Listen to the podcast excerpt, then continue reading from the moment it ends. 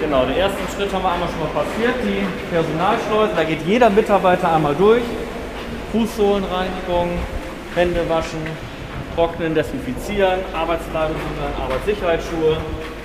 Und von da aus gehen die Mitarbeiter dann über die Produktionsgänge dann in die Zu Besuch bei Rügenwalder, einer Wurstfabrik mit langer Tradition. 1834 gegründet und seit 2012 Pionier für pflanzliche Wurst. Bevor wir aber zur Wurst der Zukunft kommen, müssen wir erst durch die Sicherheitsschleuse und durch die Fleischproduktion. Im Werk im niedersächsischen Bad Zwischenahn sind die Hallen für Fleisch und Fleischlos miteinander verbunden. Es riecht nach Teewurst oder Leberwurst. Eigentlich ist es der Geruch von Buchenrauch, sagt mir der Werksleiter.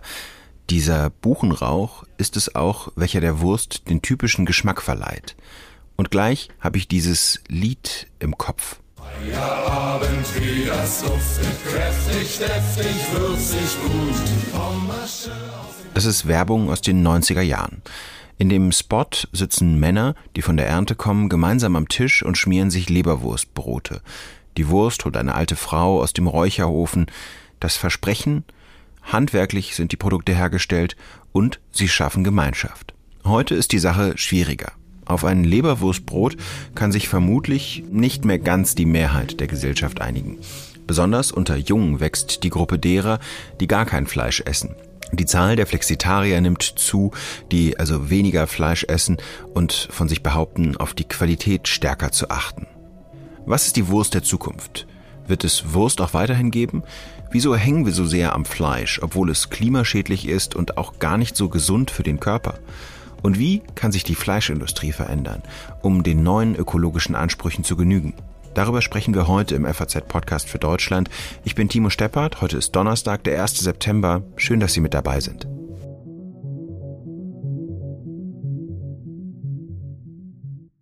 Zum Gespräch habe ich mich mit Patrick Bühr verabredet. Seit eineinhalb Jahren ist er der Entwicklungschef von Rügenwalder, der, der eben in die Zukunft denken soll.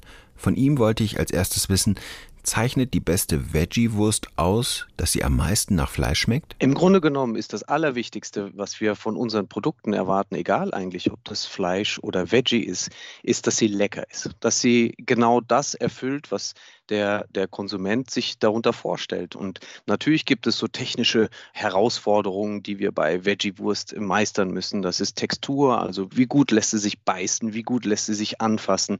Wir empfinden es als wahnsinnig wichtig, wie gut ist der Geruch, der mir aus der Packung entgegenströmt. Ist das anregend, ist das lecker oder ist da etwas, wo ich denke, naja gut, ich tue es halt mal fürs gute Gewissen. Ich glaube, das ist der Maßstab, den wir vor allem an unsere Veggie-Produkte anlegen. Das heißt, es muss ein bisschen lustvoll auch sein, wenn man es aufmacht, wenn man es zubereitet. Absolut. Für uns ist Ernährung und Essen der Moment in unser aller Leben, wo wir glauben, dass wir mal ein bisschen loslassen können von so vielen Themen. Und da geht es dann wirklich rein um die Sinne, um das Geschmackserleben und um Genuss. Jetzt war ich ja bei Ihnen in der Produktion. Wo ich nicht war, war tatsächlich in der Entwicklung. Wie kann ich mir das denn vorstellen? Sitzen Sie da auch zwischendurch einfach so am Herd und einer brät ein paar Würstchen und Sie probieren die neuen Produkte? Also wie läuft das ab? Wie testet man sich daran? Wir verbringen wahnsinnig viel Zeit in der Küche. Und man darf sich die Produktentwicklung auch nicht als Labor vorstellen. In unserer Entwicklungsküche stehen Geräte, wie sie auch wahrscheinlich bei Ihnen zu Hause stehen. Wir machen viel mit kleinen Mixern, wir machen viel mit, mit Küchenmaschinen, denn wir arbeiten mit Lebensmitteln. Da erfordern die Veggie-Produkte nicht immer eine ganz andere Bearbeitung als beispielsweise Fleisch. Und wir nähern uns vielen Produkten tatsächlich über Geschmack, über nochmal eine kleine Veränderung in der Würzung nochmal eine kleine Veränderung im, im Proteingehalt, um noch ein bisschen fester zu werden. Und da gehen auch schon teilweise mal heiße Diskussionen her, ja? weil Lebensmittel sind immer persönlich und Lebensmittel ist immer etwas, was wir zwar versuchen, ähm, objektiv beschreiben zu können und bewerten zu können, aber letztlich kommt es immer darauf an, schmeckt es oder schmeckt es nicht.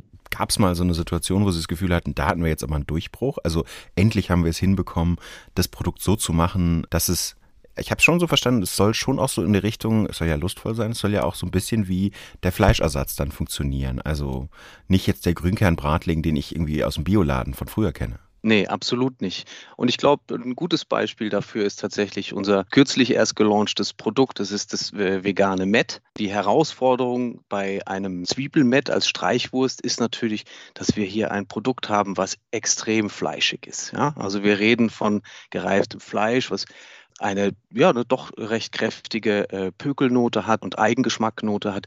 Und sowas in vegan zu transportieren und eben auch dieses Gefühl zu transportieren, das ist schon nicht so ganz einfach. Und äh, wir hatten da eine wunderschöne Kundenmeldung eines Verbrauchers, der uns beschrieben hat, wie glücklich und wie dankbar er äh, der Rügenwalder Mühle ist, eben genau dieses Gefühl nach 18 Jahren äh, Met-Abstinenz endlich wieder in ein Zwiebelmettbrötchen zu beißen.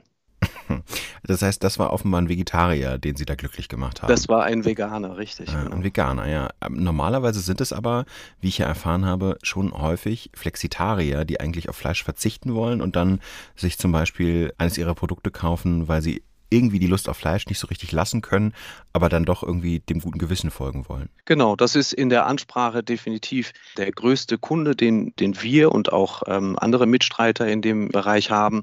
Ich glaube, das hängt damit zusammen, dass grundsätzlich die Erwartungen an unsere Lebensmittel in der Gesellschaft sich ein Stück weit wandeln. Ja? Und wir, wir fragen uns, muss es denn tatsächlich immer Fleisch sein und äh, muss es jeden Tag Fleisch sein? Oder können wir nicht tatsächlich heute schon mit dem Know-how und dem Wissen, das wir aufgebaut haben in der Herstellung und Verarbeitung von pflanzlichen Produkten, nicht auch super tolle und super leckere Alternativprodukte anbieten. Und da gehen wir im Grunde genommen voll mit. Es ist, war schon immer der, der Ansatz der Rügenwalder Mühle 2014, als der vegetarische Schinkenspicker quasi auf den Markt kam, ist sich die Frage zu stellen, ähm, muss es immer so weitergehen oder, oder können wir eigentlich auch andere Wege gehen und eine Wurst ohne Fleisch herstellen? Bislang ist es ja so, dass die Produkte, die Sie machen, in erster Linie auf einer pflanzlichen Basis sind. Was ist denn zum Beispiel mit Laborfleisch? Also, dass man auf der Basis was herstellt. Arbeiten Sie daran? Wenn wir uns anschauen, wie sich die Entwicklung seit 2014 bis heute verändert hat, dann sind die Fragen, die wir uns damals gestellt haben, ja noch nicht beantwortet. Ja, also wie kann man nachhaltig Landwirtschaft betreiben und tierische Produkte anbieten? Die Frage beantworte ich ja nicht, indem ich sage, wir verzehren einfach pflanzliche Fleischprodukte, sondern es stellt nach wie vor im Raum, was machen wir mit unserer Landwirtschaft, mit der tierischen Proteinproduktion? Und wir sind definitiv der Meinung, dass kultiviertes Fleisch eine Alternative dazu sein kann. Wir glauben jedoch, dass es nicht ein 100 Prozent Ersatz der klassischen Landwirtschaft sein muss, sondern unser Motto ist, dass wir im Grunde genommen die Verträglichkeit jeglicher Form von Lebensmittelherstellung für alle gewährleisten müssen. Und mit alle meine ich am Ende auch die Tiere. Und deshalb ist eine Reduktion der klassischen Viehhaltung zur Nahrungsmittelherstellung sicherlich eine Option und das dann eben zu ergänzen mit kultiviertem Fleisch mit neuen Technologien. Aber kultiviertes Fleisch klingt ja schon viel positiver als Laborfleisch.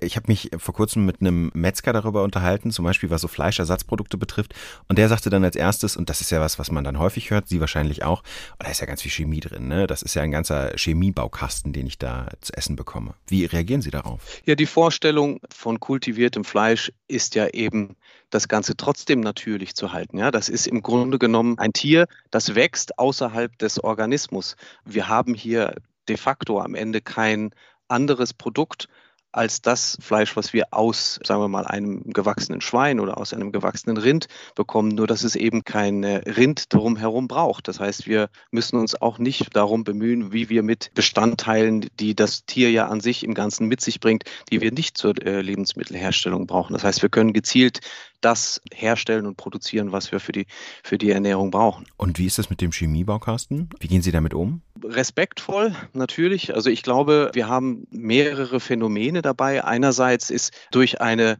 ja relativ dynamische Veränderung der Essgewohnheiten und durch eine große Vielfaltsveränderung des Angebots ähm, müssen wir den Verbraucher natürlich auch mitnehmen. Und ich glaube, die Rügenwalder Mühle ist dabei eigentlich sehr offen und sehr klar in dem, was wir verwenden, um unsere Lebensmittel herzustellen. Und ich denke, diesen Chemiebaukasten können wir eigentlich getrost zuklappen und wieder in die Ecke schieben, denn das ist es ja am, am, Ende nicht. Wir verwenden für die Herstellung beispielsweise unserer veganen Produkte größtenteils pflanzliche Extrakte, die äh, am Ende eine gewisse Aufgabe im Lebensmittel äh, übernehmen, die das Protein aus einem Weizen oder aus einem Soja eben nicht alleine kann.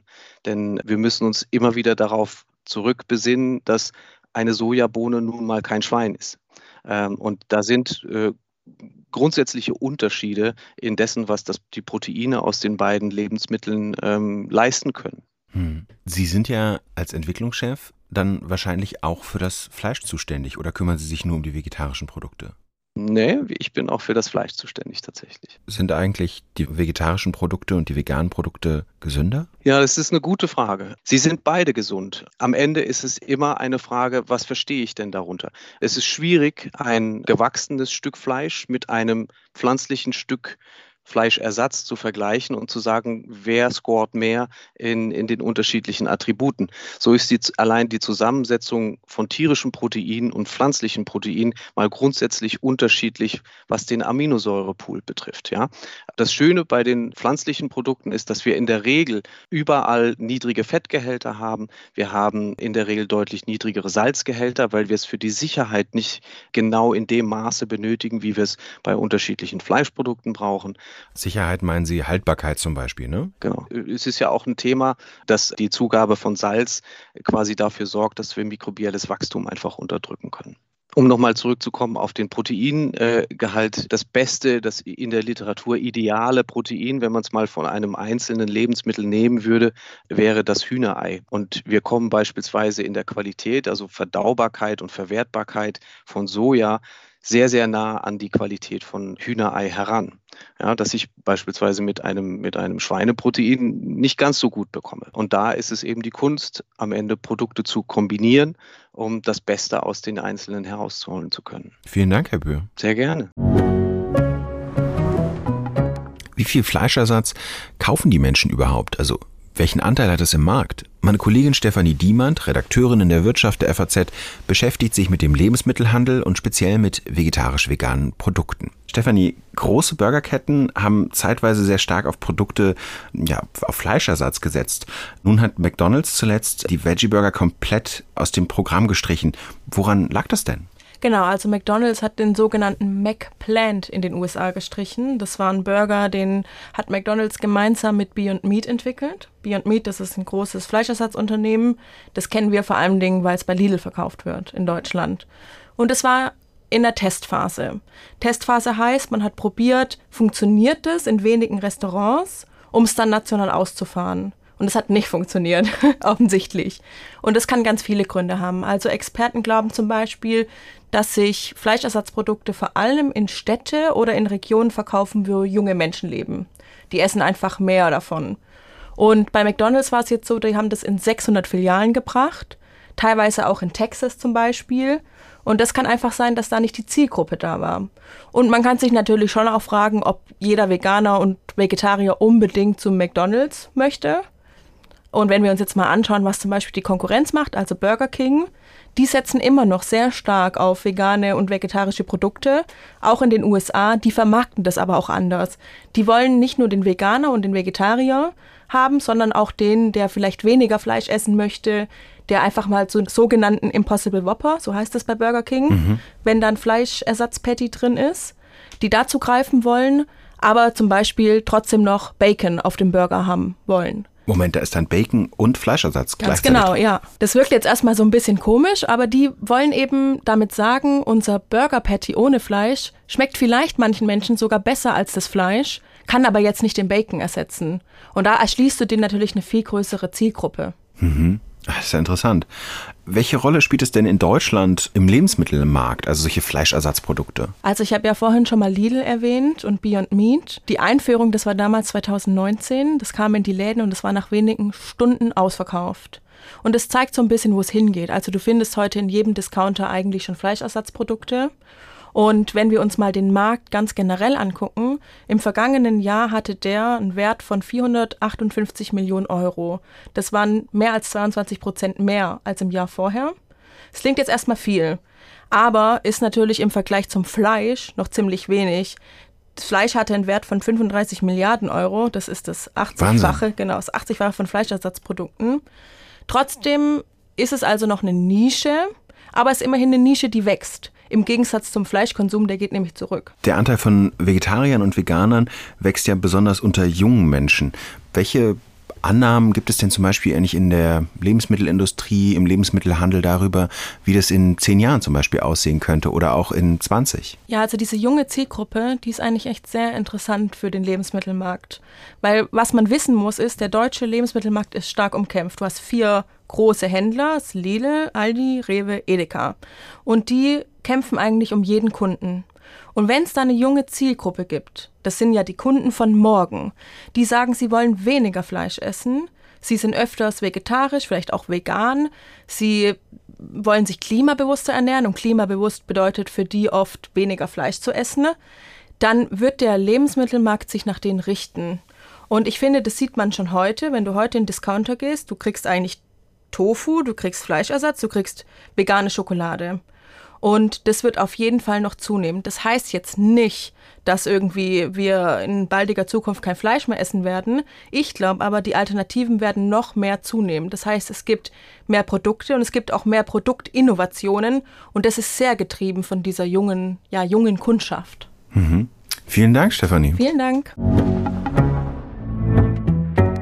Wir haben es mit einer relativ neuen Entwicklung zu tun, wenn es um den Fleischverzicht geht. Der Kulturwissenschaftler Gunther Hirschwälder hat das im APUZ-Podcast der Bundeszentrale für politische Bildung so gesagt. In der Gegenwart ist eigentlich das Verhältnis Kultur-Fleisch zum ersten Mal in der Menschheitsgeschichte neu. Bisher kann man immer sagen, Fleisch ist ein besonders wertiges Kulturgut, Fleisch ist synonym für Überleben, Fleisch ist synonym für gutes Leben und für Gesundheit.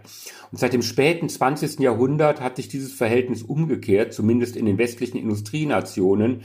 Wir gehen differenzierter mit der Ausbeutung natürlicher Ressourcen um. Wir haben Tierethik-Diskussionen und wir überlegen, wie weit wir auf unserem Planeten überhaupt noch gehen können. Das Fleisch wird also gar nicht so schnell verschwinden. Es ist ziemlich stark mit unseren Gewohnheiten und Bräuchen verbunden, dass wir es gerne essen, dass wir aber auch viele Erfahrungen damit verbinden, es zu essen. Aber wie kann sich die Fleischindustrie verändern? Wie kann sie nachhaltig werden? Darüber möchte ich mit der Agrarwissenschaftlerin Gesa Busch sprechen. Sie ist wissenschaftliche Mitarbeiterin an der Universität Göttingen. Frau Busch, 80 Prozent der Menschen in Deutschland wünschen sich ja bessere Haltungsbedingungen für die Tiere, aber es kaufen längst nicht so viele besseres Fleisch. Woran liegt es denn? Das stimmt und das liegt an ganz vielfältigen Gründen, aber einer ist, glaube ich, ganz sicher, dass solche Einstellungsforschung zunächst erstmal Wünsche und Trends aufzeigen. Das heißt, Menschen äußern in solchen Befragungen, was für sie sozusagen ideal wäre. Das heißt aber nicht, dass sie sich exakt so verhalten. Und das ist einer der Gründe, warum das so weit auseinandergeht. Bis 2030 soll in den Supermärkten haben sich, glaube ich, ähm, Lidl, Aldi und auch andere verpflichtet, dass sie nur Fleisch anbieten wollen, Frischfleisch anbieten wollen, das eine höhere Haltungsstufe hat und in der die Tiere auch ähm, Freiluft äh, bekommen. Ähm, wie sehr könnte das zum Beispiel den Markt den, und die Fleischindustrie verändern?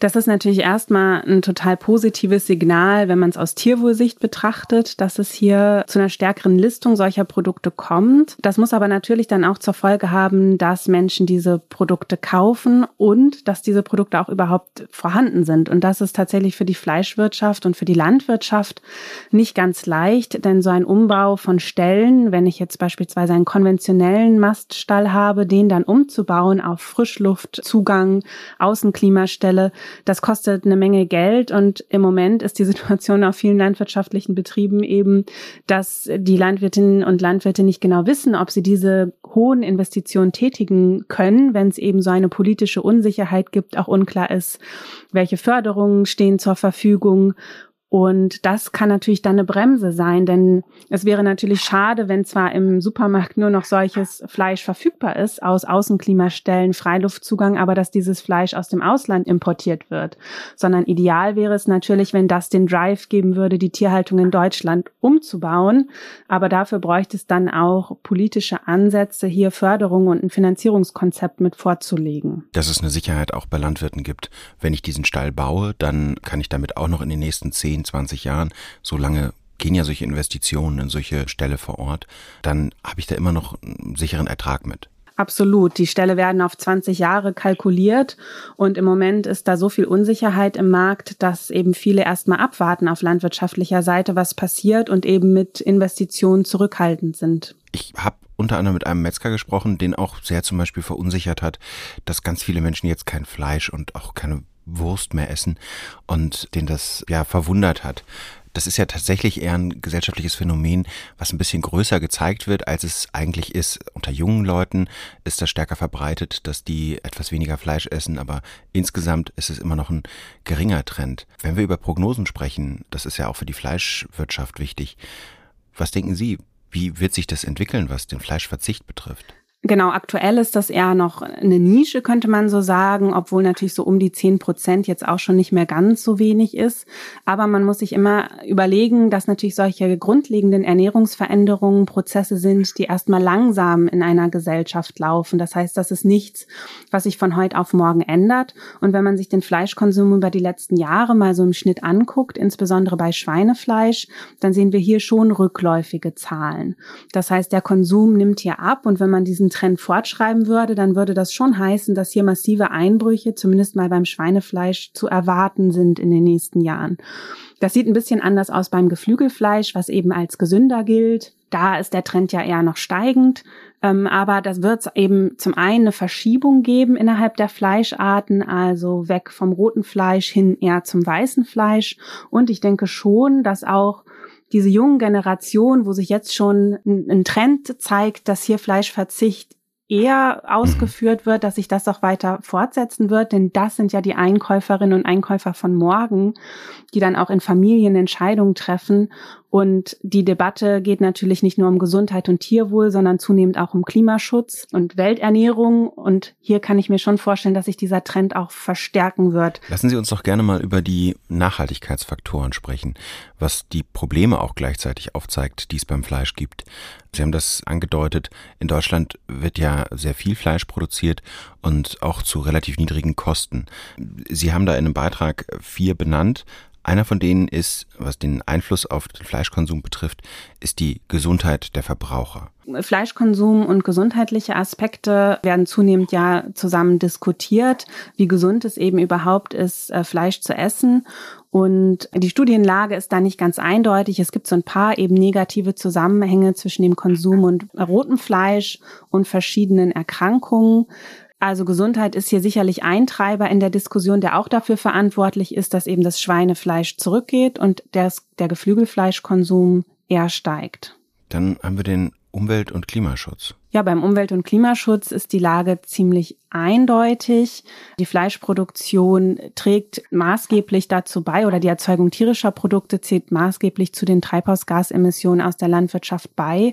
Und eine Reduktion des Konsums und damit auch der Produktion würde natürlich dazu beitragen, insgesamt den Ernährungsfußabdruck in Deutschland in Bezug auf klimaschädliche Gase deutlich zu verringern. So steht es ja zum Beispiel auch im IPCC-Bericht als Voraussetzung dafür, dass wir auch in den eher optimistischen Pfaden die Ziele erreichen könnten.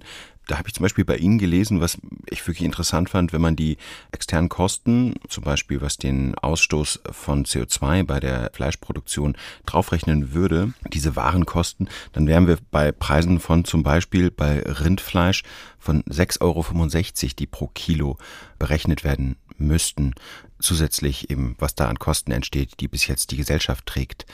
Müsste man diese Kosten eigentlich auf das Fleisch draufrechnen? Ja, das ist eine Debatte, die geht ja schon sehr lange. Das ist diese True Cost Debatte. Also müssten nicht eigentlich die Lebensmittel, die wahren Kosten der Produktion darstellen. Das ist natürlich in der Theorie eine total logische Vorstellung und ein gutes Konzept, dass man sagt, ja, natürlich eigentlich alle externen Kosten, Umweltkosten, Klimaschutz, eventuell auch Tierschutz, die im Moment eben die Gesellschaft trägt, die müssten eigentlich umgelegt werden und auf die Produkte aufgeschlagen werden. Und dann wären die Produktpreise deutlich höher für eben besonders zum Beispiel klimaschädliche Produkte.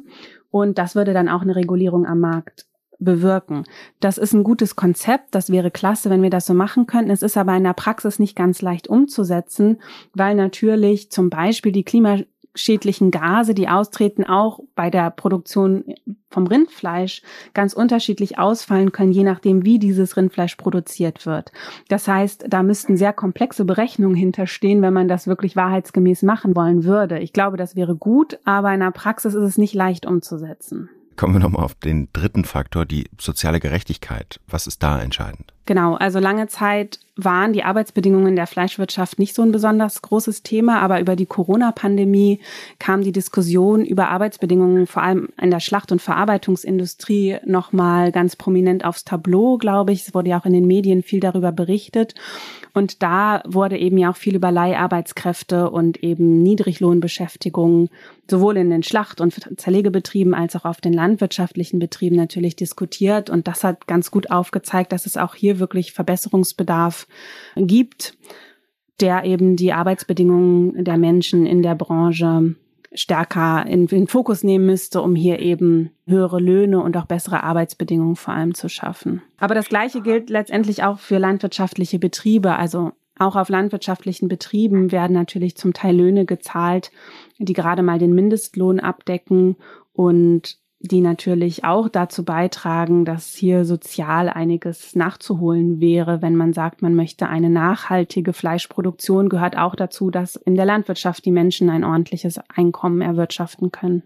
Der vierte Aspekt ist ja der Tierschutz, den Sie, den Sie noch benennen. Beim Thema Tierschutz und Tierwohl haben wir in den konventionellen Systemen eigentlich bei allen Nutztierarten erhebliche Defizite. Und das reicht eben von Einschränkungen der natürlichen Verhaltensweisen der Tiere, zum Beispiel weil sie keinen Auslauf haben oder mangelnde Bewegungsmöglichkeiten, bis hin zu Tiergesundheitsproblemen und auch im Management gibt es eben Dinge, die hier verbessert werden können, weil eben zum Teil Amputationen an den Tieren durchgeführt werden, die eben Schäden und Leiden für die Tiere bedeuten. Das heißt, im Bereich Tierschutz gibt es massive Probleme, die wir angehen sollten, indem wir eben einen Umbau der Tierhaltung anstreben und eben wirklich dafür sorgen, dass die Haltungsbedingungen sich für die Tiere massiv verbessern und wir eben die Betriebe da auf dem Weg unterstützen sollten als Gesellschaft, wenn wir uns eben mehr Tierschutz wünschen, solche tierfreundlicheren Haltungssysteme auch umsetzen zu können. Wir haben am Anfang darüber gesprochen, was die Perspektiven sind. Da haben Sie vor allen Dingen die Politik in der Pflicht gesehen. Das heißt, die anfängliche zum Beispiel Perspektive, die Discounter im Markt in Deutschland auch eröffnet haben, reicht aus ihrer Sicht nicht aus. Es braucht tatsächlich einfach Reformen und was noch, damit sich die Fleischwirtschaft transformieren kann? Da müssen mehrere Aspekte zusammenspielen. Also ich denke, das Verbraucherverhalten ist auch ein ganz wichtiger Punkt. Also wir brauchen transparentes Labeling, dass es im Markt überhaupt erkennbar ist für Menschen, was ist eigentlich ein nachhaltigeres äh, Produkt wir brauchen also diesen Drive aus dem Markt, dass eben Kaufverhalten sich verändert. Wir brauchen aber auch politische Unterstützung, um eben tatsächlich diese Transformation zu schaffen, um eben Betriebe dabei zu unterstützen. Vor allem dann, wenn wir sagen, wir möchten eine tierische Produktion in Deutschland halten. Denn wenn wir das nicht haben und also politisch das nicht stützen, als Gesellschaft nicht tragen, dann kann es natürlich passieren, dass die Produktion abwandert, die Menschen in Deutschland nach wie vor Fleisch essen, aber das Fleisch eben aus anderen Ländern kommt, importiert wird. Und dann haben wir noch viel weniger Kontrolle natürlich über Nachhaltigkeitsbedingungen an diesen Standort. Vielen Dank, Frau Busch.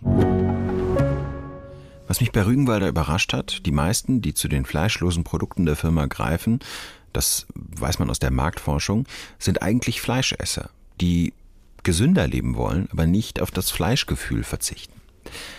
Was wir in dieser Sendung vielleicht am ehesten gemerkt haben, dass Verhaltensänderungen ganz schön lange dauern und dass nicht unbedingt das, was man will, mit dem übereinstimmt, was man dann auch tut. Und dass es eben ganz schön lange dauern kann, bis sich tatsächlich in der Gesamtgesellschaft solche Dinge verändern.